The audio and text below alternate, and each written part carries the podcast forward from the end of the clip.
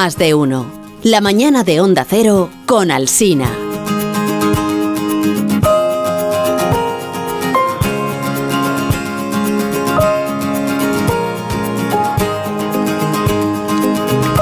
Ángel Antonio Herrera, muy buenos días. ¿Qué tal? Muy buenos días, Alsina y compañía. Muy bien, muy Hola, bien. buenos días. Bien, vosotros bien también, que sí. Nosotros estamos mejor que tú porque estamos Sí, en Málaga. Lo sé, no. lo sé, claro, sí.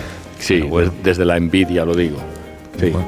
claro. Bueno, ¿y qué, y qué tal? ¿Cómo estás? ¿Qué nos quieres contar esta mañana? ¿Cómo te va? Bueno, pues eh, bien. eh, lo que quería contar esta mañana es, bueno, hacer una pequeña glosa u homenaje a la poesía o al mundo de lo, de lo lírico, al lenguaje del verso. ¿no? Eh, un poco porque estamos en, en vísperas, la víspera de después del Día Internacional de la Poesía, que fue ayer, y un poco también motivado por, por la concesión del premio Loewe, la semana pasada el premio Loewe de Poesía, que es quizá uno de los premios, es quizá el, mm, mm, premio a la poesía de mayor vitola en el ámbito en fin, nacional, porque se lo dieron a un chaval jovencísimo, un poeta jovencísimo de 23 años, Reiniel Pérez Ventura, y, y se lo dieron por un primer libro, eh, y no era porque necesariamente el premio tuviera que galardonar o distinguir a alguien muy joven, sino porque se dio, eh, en fin, el, glorioso azar de abrir un libro titulado Las sílabas y el cuerpo, que es de un jovencísimo poeta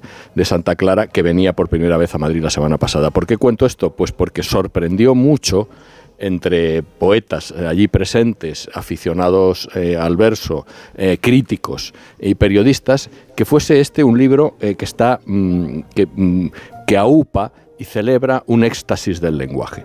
Esto lo, lo- lo vi, lo, aprecié en la propia sala, a mí me gustó muchísimo lo que leyó Reiniel y luego lo he visto en las sucesivas críticas y re- reseñas y hasta entrevistas que le han hecho, que casi de un modo unánime la gente estaba sorprendida porque fuese un poemario del lenguaje.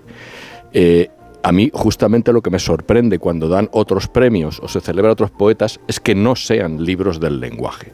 Por lo tanto, yo estoy completamente a favor de esta propuesta de Reinel porque creo que la poesía, el primer mm, eh, deber, digamos, si es que tiene alguno, es la libertad de crear. Es decir, la palabra tiene que ser algo que no se ultima, ¿no?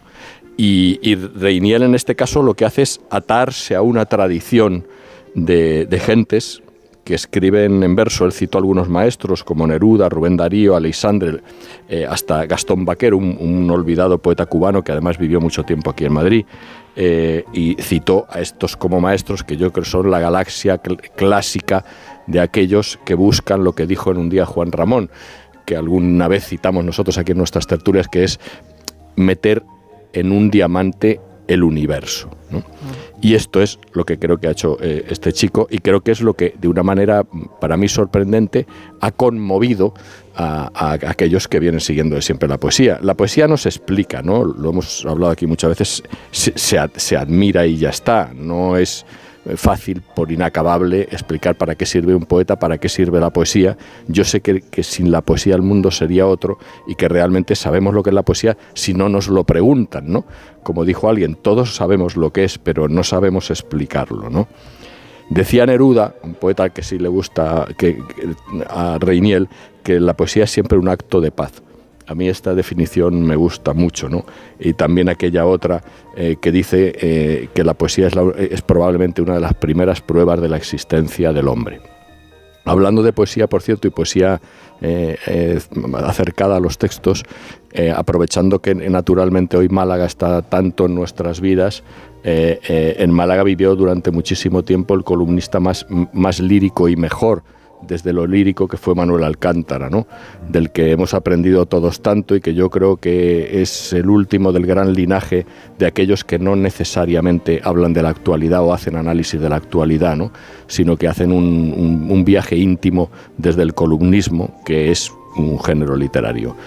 He traído también Estoy sorprendida. Ah, ah, perdona, era esto. Te sorprendía que no haya audio. Esto, ¿No has sí. traído documentos sonoros? Sí, hombre, mañana? claro que he traído, Ah. pero como ya se quedan siempre, he, he cogido una muy mala costumbre, bueno, una doble mala costumbre. Una, traerlos porque no se suelen incluir, eh, que es una costumbre de esta sección, y otra que ya he, tomado casi el hábito, menos mal que me lo recordáis, de no incluirlos ya de manera, de, o sea, de antemano, pero sí claro que he traído. Y me gustaría que entrase uno de un poeta andaluz. Eso, ya es otra cosa. Una cosa es que los traiga y otra cosa es que entre. Claro, que entren. Bueno, pues debe entrar, ¿no? Debe entrar este eh, en el que se habla mejor, que yo lo he dicho, de lo importantísimo que es el lenguaje en la poesía y he traído un, un, audio de José Manuel Caballero Bonal, eh, ilustrísimo andaluz, e ilustrísimo universal, eh, y en palabras recogidas del discurso que dio cuando le entregaron el premio Cervantes. Podemos escucharlo.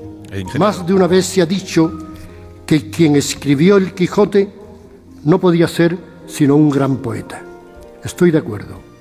En el Quijote, en los aparejos de su espléndida prosa, se decantan los alimentos primordiales de la poesía. Esa emoción verbal esas palabras que van más allá de sus propios límites expresivos y abren o entornan los pasadizos que conducen a la iluminación, a esas profundas cavernas del sentido a que se refería San Juan de la Cruz. Bueno, ya, he puesto difícil mi intervención a partir de esto. ¿no? Anda, mejóralo. ¿Eh? Claro, tenía que haber abierto con esto, pero bueno, digo para haberme animado ya eh, a, lo largo de mis minutos. Bueno, creo que aquí Caballero Bonal lo hizo una, con una nitidez insuperable. ¿no? Es verdad, claro, que la poesía tiene que incluir la emoción también llegar, o sea, traspasar el límite y luego llegar a esa cosa que es la iluminación. ¿no? Eh, realmente los poetas lo que están haciendo siempre, si realmente recogen esto que dice el maestro Caballero Bonal, es legislar sobre aquello que no se ve, eh, sobre lo invisible. ¿no? cuando uno lee a un poeta y realmente se emociona, es porque el poeta ya ha hecho la biografía de otro de manera previa. ¿no? Es decir, el placer de leer es el placer de leerse en otro, ¿no? Y esto la poesía lo da de un modo magnífico, porque la poesía, insisto, no, no, explica nada, como también contaba este joven poeta, ¿no? En algunas entrevistas le habían preguntado, bueno, ¿y de qué va su libro? Y él decía, además, creo que con mucho acierto, el libro no va de nada, yo soy un poeta lírico. Claro, él canta aquello que no se alcanza, ¿no?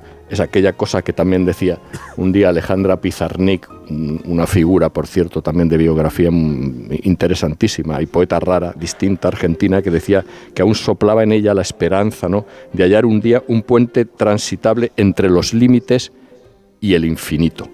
Ese es, esa yo creo que es la demarcación sin demarcación de esto que yo quiero apuntar hoy aquí, ¿no? O, en fin, o mm, celebrar hoy aquí, que es que nunca se termine lo que se está anunciando o lo que se está revelando.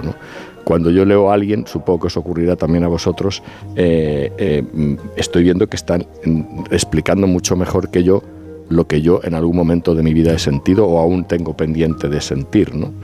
Y luego eso bajo esta, bajo esa, en fin, esa línea elemental que dice que yo, que el poeta no puede ser sino un enamorado del lenguaje. A mí, la, por decirlo claro, la poesía llana, simple, esta que es un poco peatonal y que casi parece escrita por gente que todavía usa trajes de pana, no me interesa nada, ¿no? Porque no me sorprende, es decir, no me sacude, no llega a legislar nada de lo que yo no conozco, ¿no? O de lo que intuyo. Y esto es lo que me conmovió eh, la, otra tarde, ¿no? Eh, cuando, cuando fui a lo del premio Loewe, porque, bueno, me reconcilió con una cosa en la que yo modestamente creo, y me sorprendió que la gente eh, que está haciendo, o parte de la gente que está haciendo crítica en España, pues se sorprenda de que esto sea una apuesta de un poeta joven. La poesía es la juventud, y la juventud es eso. Antonio Herrera, muchas gracias por este regalo, eh, gracias en nombre de todo el público de Málaga, y hasta la semana que viene. Gracias ¿eh? a vosotros, pasadlo bien. Gracias a ti, como siempre. Qué agradecidos somos en este programa. En tres minutos contamos las noticias del mediodía y a la vuelta recibimos a Josemi Rodríguez y Más de uno en Onda Cero.